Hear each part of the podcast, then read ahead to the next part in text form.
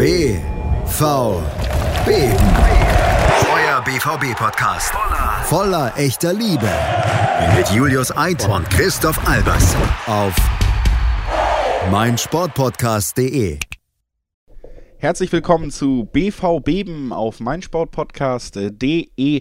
Mein Name ist Julius Eid und ich begrüße euch wie immer zu einer tollen neuen Folge dieses Dortmund-Formats. Und wie immer ist natürlich auch Christoph, wie wir ihn früher nannten, Albi Albers. Ich weiß nicht genau, warum dieser Spitzname sich verabschiedet hat, aber heute ist er mir wieder eingefallen. Wieder am Start.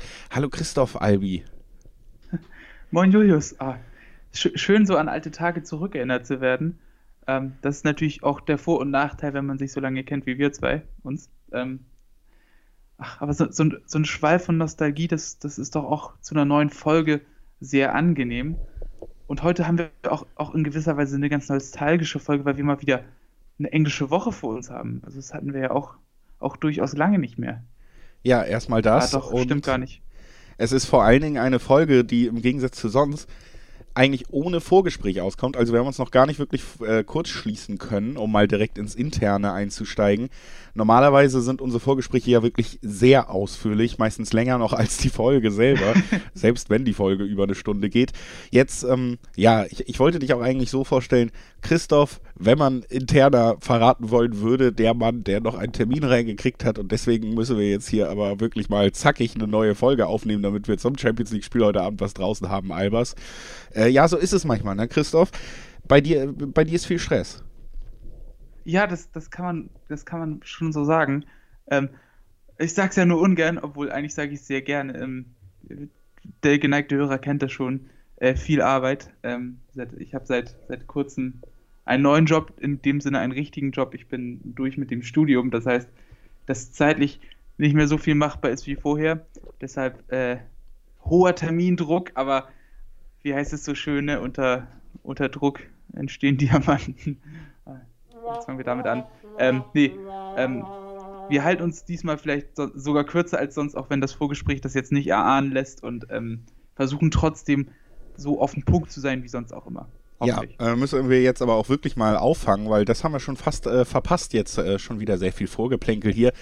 nee, ähm, das Gute da ist natürlich, dass wenn man ehrlich ist, das, das letzte Spiel, was wir eigentlich immer sehr ausführlich besprechen wollen, auch, nämlich das Spiel in äh, Sinsheim vom Samstag um 15.30 Uhr, was der BVB am Ende mit 0 zu 1 als Auswärtsmannschaft gewinnen konnte. Das ist nicht das spektakulärste Spiel der Saison gewesen und so wahnsinnig viel gibt es da, finde ich, auch gar nicht auseinanderzunehmen. Also da können wir vielleicht ein bisschen Zeit einsparen und dann eben auch noch gebührend auf das erste Champions League-Spiel heute Abend gegen Lazio Rom gucken, weil ja, das äh, muss man, glaube ich, wirklich vorweg bei diesem Spiel schon sagen. Das stand auch wieder eben, du kannst es nicht ausblenden unter dem Stern der, der Pandemie und unter der äh, besonderen Situation. Du hattest bei Hoffenheim kurzfristig Ausfälle von wichtigen Spielern. Allen voran natürlich André Kramaric, der in äh, toller Verfassung war, der äh, sich wohl infiziert haben soll, deswegen nicht dabei war. Auf der anderen Seite bei Dortmund ähm, auch Spieler entweder aufgrund der, des sehr eng getakteten Spielplans, zum Beispiel eben Horland, der, der dreimal über die volle Zeit mit Norwegen gehen musste in ja faktisch eigentlich sieben Tagen, der dann auf der Bank gelassen wurde. Also da musste man schon plus jemand wie Akanji, der auch heute Abend noch nicht zur Verfügung stehen wird, weil er sich eben auch mit diesem Virus infiziert hat und auch erst ja gebührend untersucht werden soll, gesundheitlich, bevor er wieder einsteigen darf. Eben auch aufgrund von möglichen Folgeschäden noch durch diese Erkrankung, die man unbedingt vermeiden will. Und das hat natürlich auch in diesem Duell reingespielt, ne, dass beide Mannschaften so fair muss man sein oder so hart muss man sein, äh, kommt darauf an, aus welcher Perspektive, nicht ansatzweise mit einem Team aufgetreten sind, wo man sagen kann, wir haben ein Spiel in Bestbesetzung gesehen, das ist das, was beide Teams vermögen am Ende des Tages.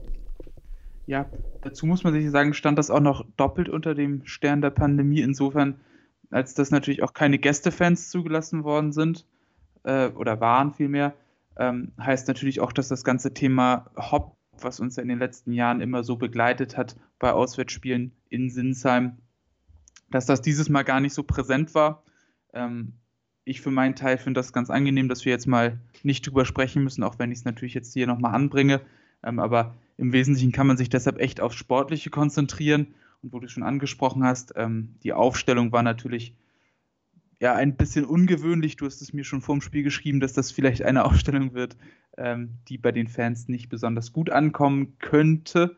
Ähm, aber ich glaube, wir sollten alle dafür Verständnis haben, dass der Spielplan so ist, wie er ist und dass das Favre dementsprechend auch mit den Kräften haushalten muss. Ähm, ja, wie gesagt, in der Startaufstellung stand äh, Marvin Hitz im Tor, äh, Piszczek, Hummels und Jan haben die Abwehrkette gebildet. Jan ja deshalb von Beginn an erstmal auf der eher ungewohnten linken Seite für ihn, hat er sonst zuletzt eher auf der rechten Halbposition gespielt in der Verteidigung. Ähm, dann davor Thomas Meunier auf der rechten Seite ähm, hat trotzdem gespielt, ähm, Passlack auf der linken Seite, Witzel und der Hut im Zentrum. Ich glaube, der Hut war durchaus überraschend ähm, für manche. Ähm, und natürlich offensiv Sancho, Reina und Brandt. Ähm, bei Hoffenheim muss man sagen, sehr ähnliche Herangehensweise insgesamt, ähm, gleiche, gleiche Grundformation gewählt, haben ähm, im Prinzip Dortmunds System gekontert, da haben Posch, Vogt und Akpoguma die Dreierkette gebildet, ähm, ja, Samaseko und Geiger haben das Zentrum gehalten, Rudi und Sko jeweils die Außen. Und vorne hat Hoffenheim ein Trio aus Bebu, Belfodil und Gacinovic aufgeboten. Und ich glaube, dass im Prinzip diese Spielbildung Hoffenheims ähm, auch ganz, ganz prägend war für dieses Spiel. Ähm, weil im Prinzip Hoffenheim auch, auch den kompletten Ansatz, also zumindest auch was, was das Defensivverhalten anging, ähm, gespiegelt hat. Und damit hat man ein Spiel gesehen, bei dem sich beide Mannschaften über weite Strecken sehr neutralisiert haben, wo beide Mannschaften ähm, dem anderen nicht viel zugestanden haben, ähm, wo man aber auch, auch fairerweise taktisch gar nicht so viel erkennen konnte, weil es sich dann doch viel auf, auf 1 gegen 1 äh, auf mannorientierte Duelle ja, fokussiert hat. Und ich glaube, ähm, das war schon fast die Bottomline unter dem Spiel. Ja, also es war wirklich, es ging tatsächlich ja, ähm, zumindest aus Hoffenheimer Sicht, äh, sehr spektakulär los. Äh, also wirklich in den ersten Minuten des Spiels eine sehr große Chance gehabt. Da sind bei mir dann auch wieder ein paar Ängste hochgekommen. Es ist ja nicht so, dass man sich immer sehr gut geschlagen hatte, wenn man als Dortmund nach Sinsheim gereist ist in der Vergangenheit. Aber dann hat sich das Spiel wirklich, ja, auf, auf einem Level eingependelt, wo sich die Teams fast aufgehoben haben. Und im Endeffekt muss man dazu, glaube ich, auch sagen, also eine, eine Personalie, die ich wirklich so nicht erwartet hätte, Horland zum Beispiel war für mich, ich habe ja auch die Vorschauen zum Beispiel für 90 Plus geschrieben zu dem Spiel, im Bully-Special drüber geredet und dass der vielleicht dann doch geschont wird, das, das, damit habe ich fast gerechnet nach dem Aufwand der Wochen und der Art, wie Favre mit sowas umgeht. Dass man vorne dann aber zum Beispiel komplett auf Marco Reus verzichtet hat, hat mich äh, schon überrascht, weil der hatte ja eigentlich quasi zwei Wochen, um sich jetzt wirklich nach der langen Verletzungszeit und den paar ja kurz einsetzen oder nicht so lang einsetzen, wieder komplett zu fangen. Hat man erstmal drauf verzichtet. Gott sei Dank hat man es äh, nicht über 90 Minuten dar darauf verzichtet, da kommen wir da ja, ja noch zu. Aber äh, das war vielleicht so ein bisschen überraschend für mich. Im Endeffekt hat Favre da nämlich, glaube ich, über das Maß hinaus, was eh nötig ist. Äh, und ich glaube, um das mal ganz klar zu sagen, äh, du hast es gesagt, eine Aufstellung, die die Fans vielleicht nicht unbedingt gefallen könnte oder so ich glaube, prinzipiell nicht nur bedingt durch Krankheitsfälle, die vielleicht immer mal wieder auftreten werden und kaum zu verhindern sind, sondern eben aufgrund dieses engen Spielplans werden wir uns daran gewöhnen, dass der Kader Dortmunds und der Kader jeder, jeder Mannschaft in der Bundesliga und in allen anderen Wettbewerben auf jeden Fall anders und äh, deutlicher auch in der Breite ausgeschöpft wird als in den letzten Jahren. Ne? Also wir werden oft äh, englische Wochen haben, wir werden oft Länderspielpausen haben und das wird Einfluss darauf haben, dass man wirklich nicht unbedingt diese eine Stammelf mit den elf besten Spielern sehen wird. Und da ähm, ist es natürlich dann eigentlich sogar ganz schön zu sehen, was man am Ende da trotzdem für eine Elf ins Feld geführt hat, wenn man auf die Dortmunder Startelf guckt. Das ist ja nicht so, dass man da elf Amateure dann aufstellt, sondern da war viele viele, äh, vieles Gutes trotzdem dabei. Man muss aber auch sagen, dass die Offensive tatsächlich ähm, doch auch trotz der besonderen Situation ein wenig hinter den Erwartungen zurückgeblieben ist. Ich, ich finde, defensiv muss man fair sagen, der Ausfall von Kramaric hat da wahnsinnig wehgetan, auch bei Hoffenheim, und das hat man einfach gemerkt. Und mit diesem Spieler wären sie auf jeden Fall nicht so zahnlos gewesen wie über 90 Minuten. So, ähm, also einerseits will ich zwar lobend hervorheben, dass man kein einziges Tor kassiert hat gegen gute Hoffenheimer, die gerade in guter Verfassung sind. Andererseits muss man das meiner Meinung nach fairerweise wirklich auch ein bisschen relativieren und sagen, okay, da waren sie einfach äh, durch die ja auch kurzfristige Situation, dass da ihr bester Offensivspieler nicht zur Verfügung steht, natürlich gehemmt Und da hat Dortmund dann auch einfach äh, das Beste draus gemacht. So würde ich das abhaken in der Defensive. In der Offensive muss man sagen, gerade in der ersten Halbzeit dieses Trio Reina, Brand, Sancho, das ist ja nicht so, dass man da von den Namen her also an guten Tagen, wenn die alle in guter Verfassung wären, könnte ich mir das auch als Startelf sogar vorstellen. Ne? Aber gerade ein Julian Brandt, leider im Moment, Christoph, wir haben während des Spiels ein bisschen drüber gesprochen, nicht so in der Verfassung, dass man äh, da ihm wirklich Verantwortung auf seine Schultern legen kann.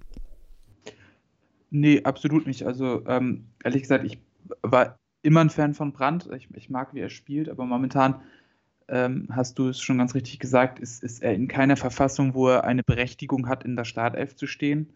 Ähm, aus meiner Sicht ist er in, in vielen Situationen auf der einen Seite entweder zu unentschlossen oder ähm, tatsächlich zu unsauber, was man, was man einem Mann mit seiner technischen Qualität eigentlich schwer verzeihen kann. Ähm, er wirkt so, als würde ihm das nötige Selbstvertrauen, ähm, aber auch ja, die nötige Gradlinigkeit in, in seinen Entscheidungen fehlen. Und, und das macht sich dann auch bemerkbar. Ich glaube, gerade in der Position, die er, die er gespielt hat, eigentlich eher so als falscher Neuner im Zentrum, ähm, musst du extrem wach sein, du musst ähm, extrem schnell sein im Kopf, damit du die Lücken erkennst, ähm, damit du dich, dich da in Szene setzen kannst. Und das, das hat er einfach nicht geschafft. Ähm, allerdings muss man auch sagen, dass äh, gerade in der ersten Halbzeit das Spiel der Dortmunder ähm, auch, auch wenig Überraschungsmomente beinhaltete. Ich glaube, ähm, die, die einzig wirklich große Chance Dortmunds in der ersten Halbzeit durch, durch Giovanni Reina. Ähm, die ist auch so ein bisschen dem Zufall geschuldet. Ähm, da hat eigentlich, ich, ich weiß gar nicht genau, wer das war, aber ein, ein Hoffenheimer hat da auf jeden Fall ähm, einen Foul gezogen, ähm, ist dabei aber selbst über den Haufen gefallen und hat somit eigentlich den Weg freigemacht für Reina, der dann auch selbst etwas zu unentschlossen war in der Szene. Ähm, aber ansonsten war das auch sehr wenig. Ähm, und ihm fehlt da eventuell auch das Tempo, um dann wirklich ähm, ja, tief gehen zu können und daraus gefährlich zu werden. Ja, und dann muss man vielleicht auch sagen, ist er irgendwo auch ein bisschen Opfer ähm, ja, der taktischen Ausrichtung gewesen, auch wenn er natürlich Teil dieser, dieser taktischen Überlegungen war. Ähm, aber man hat klar gemerkt, Dortmund ähm, hat nicht so super hoch gepresst. Ähm, Beide Mannschaften haben fairerweise nicht so super hoch gepresst. Es war, wenn überhaupt, gelegentlich, ähm, was natürlich auch, auch der Hoffenheimer Stärke geschuldet ist. Natürlich jetzt ohne äh, André Kramaric nochmal ein bisschen anderes Setup gewesen, aber ähm, was Dortmund oder Favre, glaube ich, aus dem Spiel von, von Hoffenheim gegen Bayern gelernt hat, dass man ähm, nicht unbedingt alles darauf anlegen sollte, ähm, Hoffenheim super hoch zu pressen, ähm, weil sie eine relativ gute Qualität darin haben, das Pressing dann hoch zu überspielen ähm, und dann in den Rücken der Abwehr zu kommen. Ähm, und wenn man Dortmund ja, länger beobachtet, weiß man auch, dass Dortmund da durchaus Schwächen hat. Gerade Mats Hummels wird dann natürlich des Öfteren bloßgestellt, wenn man es wirklich darauf anlegt. Ähm, von daher glaube ich, war das eine, eine vernünftige Herangehensweise. Ähm, allerdings ähm, ja, sind, sind durch, ist durch diese Herangehensweise auch ein bisschen auf der Strecke geblieben, was Brand so stark macht. Und das sind dann eben die wirklichen Umschaltmomente. Ähm, man hat gemerkt, dass beide Mannschaften eher den Ballvortrag wagen und dann verläuft sich das oft, oft im Mittelfeld oder noch knapp vor dem letzten Drittel. Ähm, und ja, ähm, da nimmt man dann auch, auch einen Spieler wie, wie Julian Brandt wirklich jegliches Momentum. Ja, also ich glaube, ähm, ja, taktisch gibt es wirklich nicht so viel mehr zu dieser Partie zu sagen. Da hat sich auch über die kompletten 90 Minuten nicht so wahnsinnig viel geändert. Äh, die Auswechslung von Dortmund in der zweiten Halbzeit haben dann den Unterschied gemacht am Ende. Das äh, ist äh, der Verlauf des Spiels sozusagen. Davor, du hast die Grundausrichtung besprochen, du hast gesagt, wie die Mannschaften auch sich selber so ein bisschen aufgehoben haben und beide nicht das größte Interesse daran hatten, da wirklich Tempo-Fußball und Chaos-Fußball entstehen zu lassen. Deshalb war das finde ich, kann man auch subjektiv durchaus mal so vortragen auch und sich ein bisschen von der taktischen Ebene entfernen, dass für den äh, neutralen Samstag-Nachmittag-Zuschauer äh, nicht schön zu sehen, bis äh, also eigentlich über weite Strecken bis fast 90 Minuten des Spiels war es einfach langweilig, um das so zu sagen. Es hatte nicht, es konnte nicht so wirklich den Drive entwickeln, was aber, glaube ich, im Endeffekt meistens dann auch die bessere, qualitativ bessere Mannschaft am Ende des Tages begünstigt, wenn da gar nicht solche Faktoren wie Stress und Hektik irgendwie aufkommen können. Und da hat Hoffenheim auch zu wenig gemacht in ihrer Spielausrichtung. Wäre das natürlich ein Schlüssel gewesen, um Dortmund gefährlich zu werden. Das konnten sie zu selten. Vielleicht eine eine kleine taktische Anmerkung noch, bevor wir dann eine Pause machen und dann eben über die zweite Halbzeit und Lazio reden. Was vielleicht noch interessant zu sehen war, war für mich die Rolle von Jaden Sancho, beziehungsweise wie er sie auch in diesem System jetzt ausgefüllt hat. Er ist nämlich wirklich oft äh, einfach in der Rolle des Spielers gewesen, der durch seinen Zug in die Mitte gar nicht unbedingt versucht hat, den Ball zu bekommen, sondern wirklich die Wege für die äh, Außenverteidiger, in seinem Fall dann rechts meistens für Meunier zu öffnen. Also wirklich dieser Zug nach innen, der eben dafür sorgt, dass der Außenverteidiger von Hoffenheim und der erste Innenverteidiger der Dreierkette, der geht dann mit äh, Sancho mit. Dadurch öffnet sich da eine Lücke für den Pass. Den hat Dahut zum Beispiel öfter mal angespielt und Meunier konnte dann die Linie runtergehen.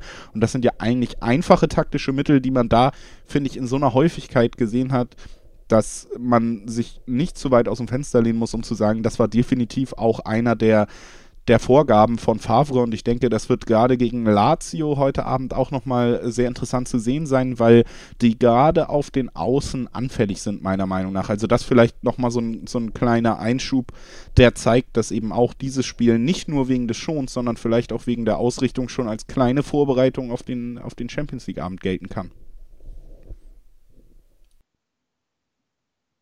Christoph Albers sagt nichts. Ähm, Achso, ich dachte, du wolltest in die Pause übergehen. Achso, ja, ähm, gut, dann, achso, das war Christoph Albers, wie er mich auflaufen lässt, aber dann machen wir jetzt erstmal eine Pause und besprechen das auch mal unter vier Augen, dass es so nicht weitergeht und dann hören wir uns gleich wieder und dann hat der Mann sich hoffentlich auch mal wieder gefangen.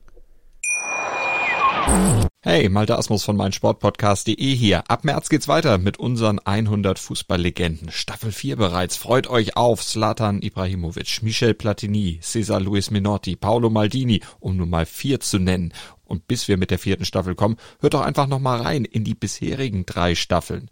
Ronaldinho, Sepp Meyer, Gary Lineker, Lothar Matthäus und viele weitere warten da auf euch. 100 Fußballlegenden. Jetzt. Überall, wo es Podcasts gibt.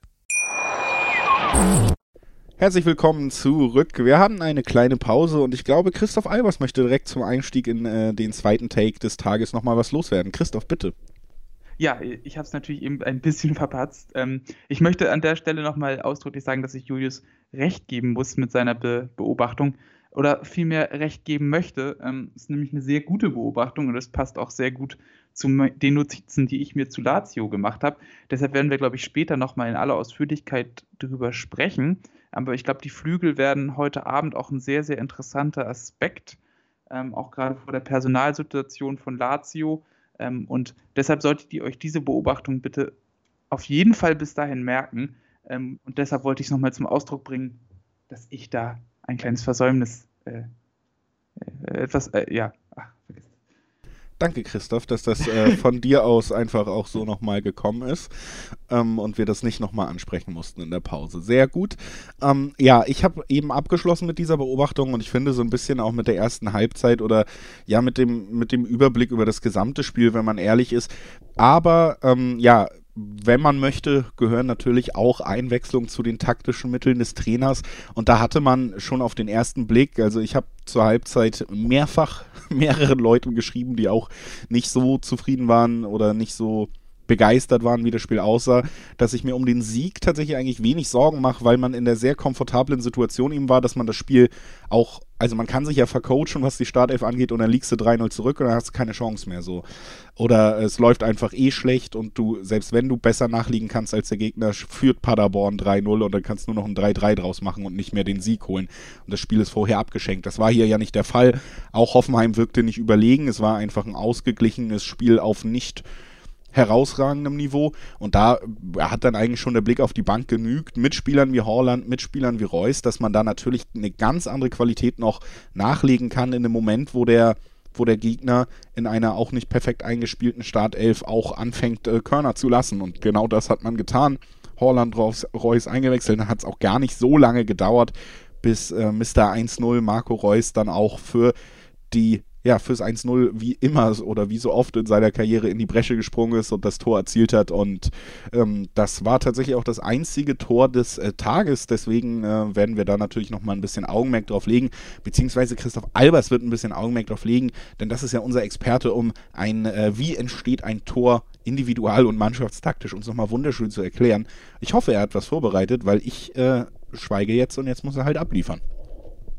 Ja, also steigen wir bei dem Tor einfach mal bei Hoffenheim-Keeper Baumann an. Äh, fangen wir einfach mal da an.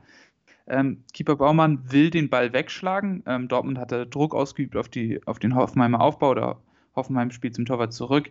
Baumann klärt ihn nicht wirklich gut. Ähm, der Ball geht sehr, sehr hoch in die Luft. Hoffenheim findet auch nicht in den Kopfballzweikampf. Ähm, ich glaube, Witzel war es dann am Ende, der den Ball äh, nach vorne köpft. Reiner verlängert den Ball und zwei Hoffenheimer gehen zum Ball. Ja, und da sieht man schon, das ist ein ziemliches Problem, zumal Akpoguma hinten das Abseits aufhebt. Und ähm, dann kommt natürlich ähm, unser aller Erling Haaland ins Spiel, der genau auf die Verlängerung von Reiner gelauert hat, weil er eigentlich fast immer an der Abseitskante lauert, um in die Tiefe gehen zu können. Und das macht er hier auch ganz fantastisch. Es ist auch aus meiner Sicht unfassbar, was, was er für ein Gefühl dafür hat, ähm, wo die Absetzlinie am Ende ist. Das ist faszinierend. Ähm, und ähm, an der Stelle vielleicht auch mal gleich Kritik denn an den Hoffenheimern. Ein ganz, ganz schwaches Abwehrverhalten von Vogt. Ähm, darf da niemals Richtung Kopfball gehen, zumal er auch sieht, dass Samaseku sich schon Richtung Rainer äh, orientiert. Als, wär, und, als ähm, würde er noch für Bremen auflaufen, hat er verteidigt da. Ja, also das muss man wirklich an der Stelle so sagen. Ich habe mich ja schon öfter kritisch zu ihm geäußert und an der Stelle muss ich es wieder tun, obwohl er eigentlich ein ganz ordentliches Spiel gemacht hat, aber da in der Szene hat er auf jeden Fall versagt. Ähm, Problem war, Samaseku findet keinen Druck auf Reiner, ja, und eigentlich typische Regel eigentlich im Fußball ist ja, wenn du keinen Druck auf den Gegner bekommst, lässt du dich erstmal fallen, erstmal tief gehen und von da aus nach vorwärts verteidigen, um wieder Druck aufbauen zu können. Hat er in der in der Situation missachtet, will da wahrscheinlich auf Abseits stellen. Und wer, wenn man weiß, dass Erling Haaland da sehr gutes Gespür für hat, ähm, dann, dann, sollte man das eventuell nicht tun. Hätte er in der Situation auch nicht tun sollen. Gut für uns. Ja, Haaland geht dem sehr steil gespielten Ball ähm, mit aller Power hinterher, legt sehr gut quer äh, vor dem herauskommenden Baum, Baumann, ähm, sieht natürlich Marco Reus, ähm, spricht auch, finde ich, auf jeden Fall für ihn, dass, dass er da das Auge für den Mitspieler hat und nicht versucht, den selbst reinzumachen. Ähm, und für Reus war es dann natürlich eine sehr leichte Übung.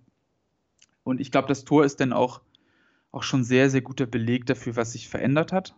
Nämlich, dass Dortmund viel, viel konsequenter die Tiefe gesucht hat mit Erling Haaland. Und es ist unfassbar, wie dieser Spieler ein Spiel verändern kann, indem er wirklich mit seiner Physis und mit seiner Schnelligkeit einfach eine permanente Gefahr darstellt. Und Marco Reus ist aus meiner Sicht dafür eine hervorragende Ergänzung, weil er auch ein sehr gutes Gespür dafür hat, wann er ja, aus dem Rückraum in die Tiefe starten kann und, und wann er da gefährlich werden kann. Da sieht man auch, auch, dass er in seinen Jahren noch weiter dazu gewonnen hat. Ähm, und das war dann eine sehr gefährliche Kombination, die Hoffenheim im Grunde kaum stoppen konnte. Und das, das zog sich eigentlich über das weitere Spiel auch, auch hinweg. Ähm, ich weiß nicht, Haaland hat in, in seinen knapp 25 Minuten, die er auf dem Platz stand, zwei Torschüsse, zwei Torschussvorlagen und eben diesen Assist herausgespielt und war damit ähm, zumindest nach, nach Expected Goals und Expected äh, Assists der torgefährlichste Spieler, obwohl er ja erst Mitte der zweiten Hälfte eingewechselt worden ist. Also ähm, das, glaube ich, sagt auch schon alles über diesen Spieler aus. Ja, und auch deshalb dürfte dieser Spieler und Marco Reus eben auch nicht gestartet sein, weil man schon mit Blick auf heute Abend, auf die Champions League, da auf jeden Fall äh, dafür sorgen wollte, dass die richtigen Spieler auch topfit sind.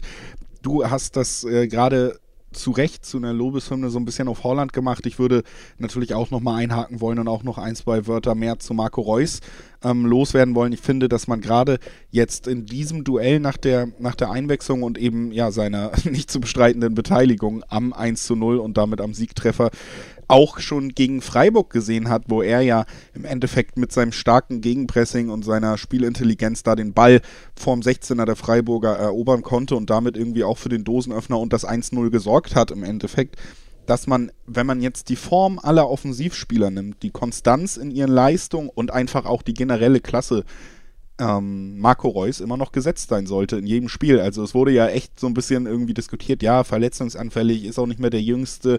Wie kriegt man Reus denn in diese Startelf, wenn ich mir jetzt hier aufmal, welche wundervollen Talente wir da alle aufstellen können? Ich äh, bin da auf jeden Fall der Meinung, wenn man sich anguckt, was Marco Reus kann und auch die Art des Spiels, die er mitbringt, dieser Kombinationsfußball auf engem Raum, auch aus der Mitte heraus, das ist ja genau das, wo Dortmund manchmal auch gerade gegen tiefstehende Gegner ihre Probleme hat. Und ich, ich glaube wirklich, Marco Reus ist für mich, äh, oder ich glaube es nicht, für mich ist Marco Reus auf jeden Fall auch unumstößlich weitergesetzt in dieser Offensive, wenn er fit ist. Und im Moment ist er fit und äh, da sollten wir uns alle drauf freuen. Denn äh, das heißt, wir werden ihn auch heute Abend hoffentlich sehen. Gemeinsam mit Erling Haaland, der auch fit ist, der auch sehr torgefährlich ist. Das hast du ja eben so schön ausgeführt. Und damit würde ich eigentlich auch von mir aus schon fast dieses nicht so spektakuläre 1 zu 0 gegen Hoffenheim abschließen. Vielleicht noch so eine kleine Randnotiz, die tatsächlich, äh, da muss ich ehrlich sein, nicht direkt von mir kam. Ich fand den Gedanken aber sehr spannend ist, dass dieses 1 zu 0 in Hoffenheim, das ist so ein typisches Spiel, ähm, war nicht besonders schön, man hatte personelle Probleme. Es war ein sehr schwerer, äh, oder es ist immer ein schweres Auswärtsspiel gewesen. Man gewinnt da nicht zwangsläufig immer, ähm, es war auch nicht äh, so, dass man da jetzt berauschend gewonnen hat und es nie zur Debatte stand, dass man am Ende die drei Punkte mitnimmt. Dennoch wird das in der Beobachtung so ein typisches Spiel sein, wo man nicht mehr drüber redet, dass da drei Punkte geholt wurden. Während dann bei anderen Duellen, wo man nicht diese drei Punkte holen würde, irgendwie ewig lange drüber geredet wird. Ne? Also nur nochmal, um vielleicht auch diesen, diesen Vergleich zu, zur Betrachtung von Spielen und des Trainers und dieser schnell aufkommenden Kritik und dieser, dieser Grundidee, ja, man hat äh, gegen kleine Gegner zu viele Punkte liegen lassen, über eine gesamte Saison gerechnet, wenn du diese Spiele hier nicht vergisst, dann, dann gleicht sich das eben meistens aus. Ne? Das, das war nochmal so ein schöner Gedanke, den ich dazu irgendwie noch, noch loswerden wollte, bevor wir eigentlich Richtung Europa gehen können, oder Chrissy? Ja, ich mache den gleichen Fehler nicht nochmal. Also ich gebe dir auf jeden Fall in beiden Punkten recht.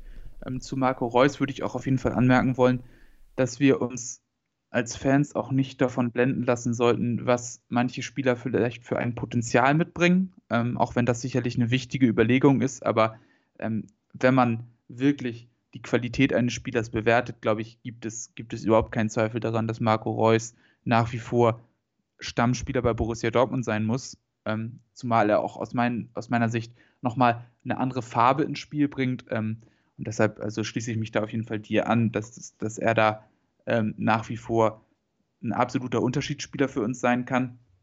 Ähm, und äh, zu deinen Überlegungen, ähm, hundertprozentige Zustimmung. Ähm, ich ich glaube, das ist, ist, sehr wichtig, sowas auch anzuerkennen, zumal es ja auch nicht irgendeine Hoffenheimer Mannschaft ist, sondern eine Hoffenheimer Mannschaft, die wirklich zuletzt sehr gut in Form war und ähm, dass man gegen Hoffenheim mal verlieren kann, haben die Bayern ja auch wunderbar vorgemacht. Und auch Dortmund hat ja in den letzten Jahren ähm, ja, viele schlechte Spiele in Hoffenheim abgeliefert. Deshalb ähm, glaube ich, sind das ganz, ganz wichtige drei Punkte, vor allem jetzt auch um diese wichtige Phase ähm, im, im Herbst nochmal ähm, richtig zu starten. Und ich glaube, ähm, das ist vielleicht auch dann der Übergang jetzt zu Europa. Nämlich da geht es weiter und es geht jetzt Schlag auf Schlag, ja, jetzt Lazio, danach Schalke und so weiter und so fort. Also ähm, da warten viele Aufgaben und Lazio wird auf jeden Fall auch eine sehr, sehr spannende Aufgabe. Ja, heute Abend erklingt sie die Hymne Die Champions, die schönsten. Ich, vielleicht schneiden wir das raus. Das lassen wir drin. oh, der, der äh, Chrissy wirklich vehement äh, sagt er, das bleibt drin. Mal, mal, gucken, ich schneide ja trotzdem am Ende des Tages, aber vielleicht bleibt es drin, dann könnt ihr euch daran ergötzen. Es ist wieder Champions League Zeit, Christoph Albers.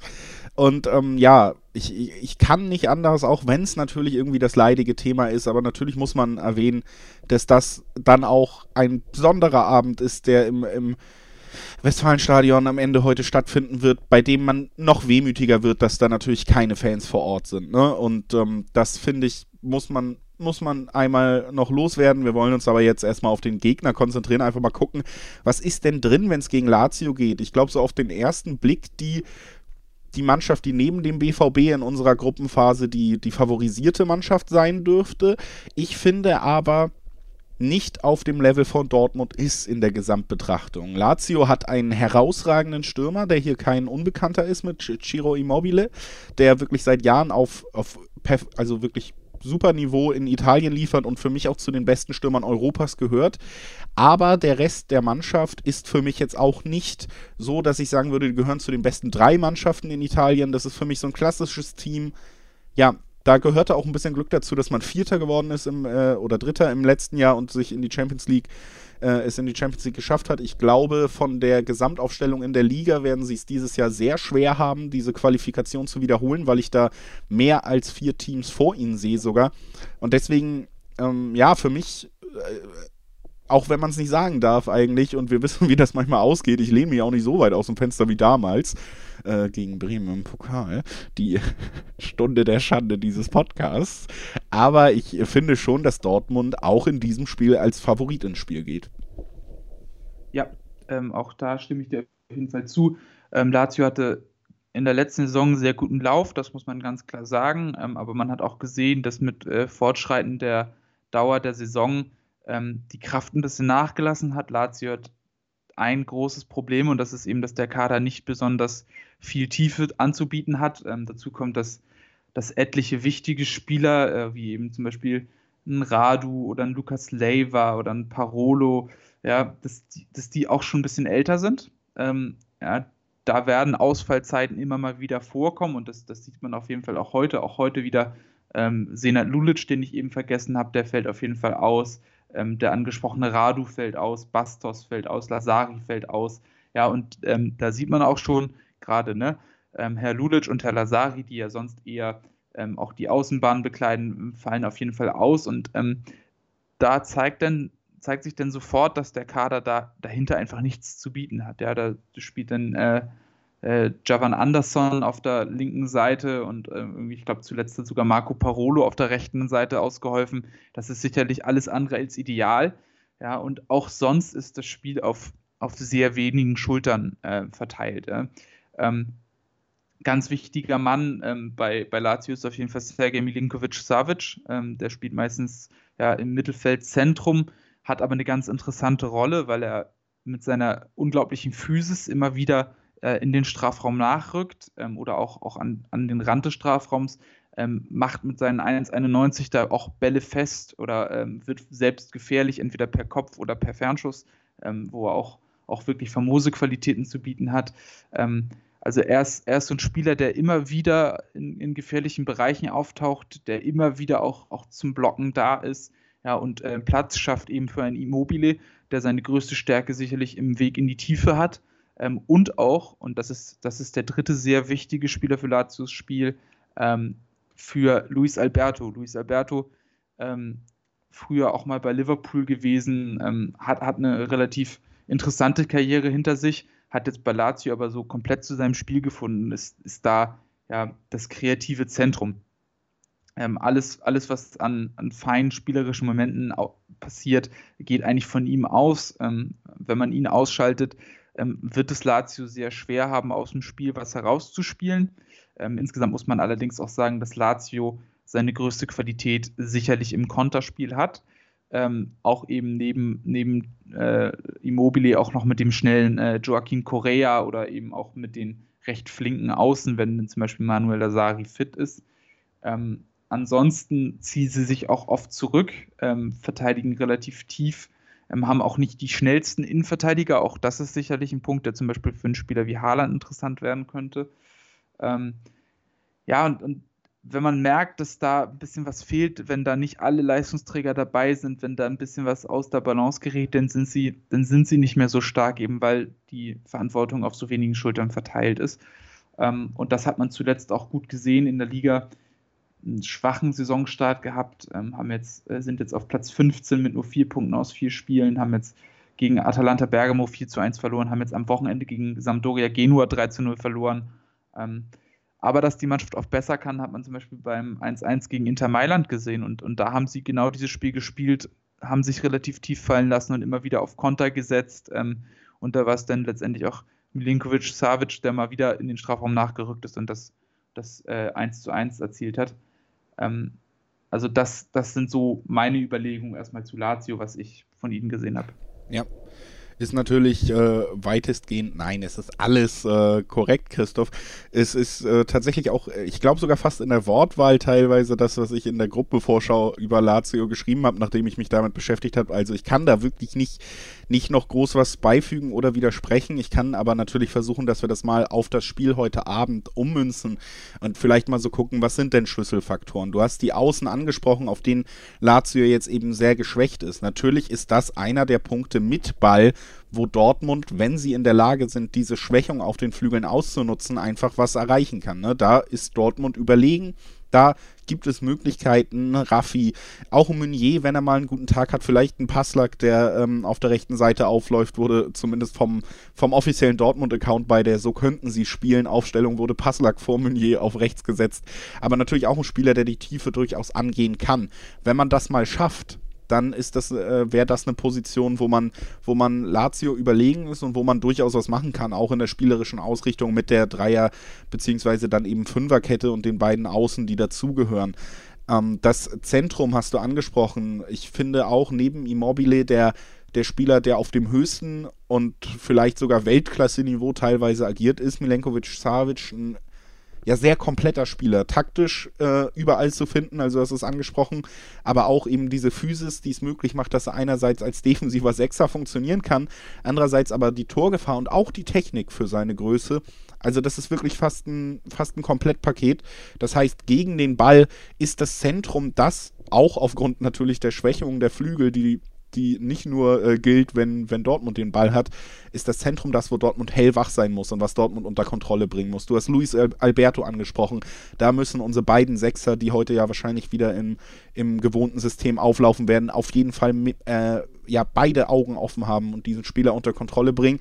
Das ist schon so der größte Schlüssel, wenn Lazio den Ball hat. Ich gehe davon aus, dass wir den Ball mehr haben, dass Lazio versuchen wird zu kontern und da ist natürlich so ein bisschen die Gefahr, personell gesehen, dass wir einfach einen immer noch angeschlagenen Piszczek aufgrund der Augenverletzung, der wohl spielen wird, aber dennoch, und einen Chan neben Hummels haben werden. Hummels selber auch nicht der schnellste. Da sind wir natürlich nicht so gut aufgestellt, als wenn wir noch zwei gelernte, vielleicht relativ flinke wie Akanji Innenverteidiger aufbieten könnten. Das ist so ein bisschen die, die größte Gefahrenzone, dass das Konterspiel von Lazio heute Dortmund tatsächlich gefährlich werden könnte. Ich glaube aber, alles zusammengefasst, dass Dortmund tatsächlich ganz gute Karten hat und dass man ja auch gerade in europäischen Nächten öfter mal wirklich, wirklich noch berauschendere Auftritte gesehen hat als in der Liga. Äh, die wichtigen Spieler sind fit, wurden von Favre geschont, zumindest in der Offensive. Wir werden Reus sehen, der fit ist. Wir werden Horland sehen, der fit ist. Sancho konnte sich so ein bisschen wieder eingrooven. Und im Endeffekt für mich abschließend, äh, ja, wie gesagt, gehen wir da als Favorit ins Spiel. Wir haben über einen Gegner gesprochen, wir haben ein paar Schlüsselfaktoren angesprochen. Da bleibt mir eigentlich nur noch zu sagen, dass ich auf ein 3 zu 1 für Dortmund tippe heute. Puh, ähm, ich will, ich will nochmal anschließen an, an das, was du eben ausgeführt hast. Ähm, also ich wünsche mir auf jeden Fall sehr, dass ähm, das Peace-Check wieder fit ist. Ähm, das ist, glaube ich, sehr wichtig. Ähm, gerade auch so für die Konstellation gegen Immobile, der auch, auch gern so über die linke Seite kommt. Ähm, wäre insofern wichtig, als dass Peace-Check zum Beispiel auch gegen Paris Saint-Germain das äh, gegen einen sehr schnellen Dreierangriff extrem gut gemacht hat, der auch mit dem Tempo gut mithalten konnte, ähm, was man ihm ja schon ein und das andere Mal vorgeworfen hat. Ich glaube, das ist ein sehr entscheidendes Duell. Ich glaube, eine sehr wichtige Zuordnung wäre auch ähm, Delaney gegen, ähm, gegen Milinkovic Savic, ähm, dass er sich da orientiert, weil er eben in der Luft extrem gut ist ähm, ich glaube, es wäre nicht ratsam, Mats Hummels davor zu schicken. Ähm, ich glaube, den, den brauchen wir ein bisschen tiefer, vor allen Dingen, weil er auch nicht die Geschwindigkeit hat, ähm, sich zu recovern. Also von daher glaube ich, ein kopfballstarker Delaney als, als klare Zuordnung bei, bei möglichen Duellen gegen Milinkovic Savic. Ähm, und im Zentrum müssen Witzel und Bellingham das wirklich, äh, wahrscheinlich Bellingham, denke ich, ähm, das mit großer Disziplin spielen gegen, gegen Alberto. Ähm, ich glaube, da wird der erfahrene Witzel auch ein sehr wichtiger Faktor werden. Ähm, zumal Emre Can ja, glaube ich, noch rot gesperrt fehlt. Ähm, ja, also ich, ich gehe auch von einem Dortmund-Sieg aus und würde mich, glaube ich, in, in trauter äh, Eintracht ähm, deinem, deinem Tipp anschließen. Sehr schön. Dann noch eine, eine kleine Randnotiz, die mir noch wieder eingefallen ist. Die wir, unsere Enden des Podcasts sind ja eh konfus, da können wir mittlerweile machen, was wir wollen. Ich glaube, ich, das, die Leute, die sich das immer noch anhören, sind abgehärtet. Ähm, ich habe noch ein Interview von Hummels gesehen, da ging es auch über Immobile und warum es vielleicht in Dortmund nicht geklappt hat. Und ich fand, da war eine der sympathischsten Aussagen von Mats Hummels bei, die ich von ihm in Interviews höre, weil ich finde schon, er neigt da ja öfter dazu, nicht der sympathischste zu sein, zumindest aus meiner Warte. Aber da auf die Frage, warum, warum das mit Immobile äh, in, in Dortmund nicht geklappt hat, hat er gesagt, vielleicht waren wir auch einfach nicht gut genug. also der Rest der Mannschaft konnte ihm vielleicht nicht einfach äh, genug geben, damit er seine Klasse ausspielen kann. Das fand ich äh, tatsächlich mal einen ganz sympathischen Ansatz, um das zu erklären. Ich, ich finde, das lassen wir mal so stehen. Ich, ich fühle mich ganz wohl mit dem Ende. Jetzt sind wir auf jeden Fall gut genug, um Horland und Reus die, die Möglichkeiten zu geben zu scheinen und äh, das werden sie heute Abend auch tun. Da Macht euch mal keine Sorgen, Leute. Geht gut gelaunt in einen europäischen Abend. Christoph Albers geht in seine wichtigen Geschäftstermine jetzt. Ne? Der hat ein Leben, der Mann. Ich weiß ja nicht. Dreh mich nochmal um. ähm, und dann gucken wir weiter. Danke, dass ihr dabei wart. Danke, dass du dabei warst, Christoph, dass du dir die Zeit irgendwie noch freischaufeln konntest. Ne? Und das war mir ein Fest. Ja, wie immer. Und unsere Vorgespräche, Nachgespräche, wir haben, es gibt viel Trash-TV zu besprechen, Christoph, die müssen wir dann irgendwann privat nachholen. Das geht die Leute aber gar nichts an. Deswegen ist jetzt vorbei mit BVB für heute. Wir hören uns bald wieder. Bis bald. Ciao. Wie baut man eine harmonische Beziehung zu seinem Hund auf? Puh, gar nicht so leicht. Und deshalb frage ich nach, wie es anderen Hundeeltern gelingt, beziehungsweise wie die daran arbeiten. Bei Iswas Dog reden wir dann drüber. Alle 14 Tage neu mit mir, Malte Asmus und unserer Expertin für eine harmonische Mensch-Hund-Beziehung, Melanie Lippisch. Iswas Dog mit Malte Asmus. Überall, wo es Podcasts gibt. B V B Euer BVB-Podcast. Voller, voller echter Liebe. Mit Julius Eid und Christoph Albers. Auf meinsportpodcast.de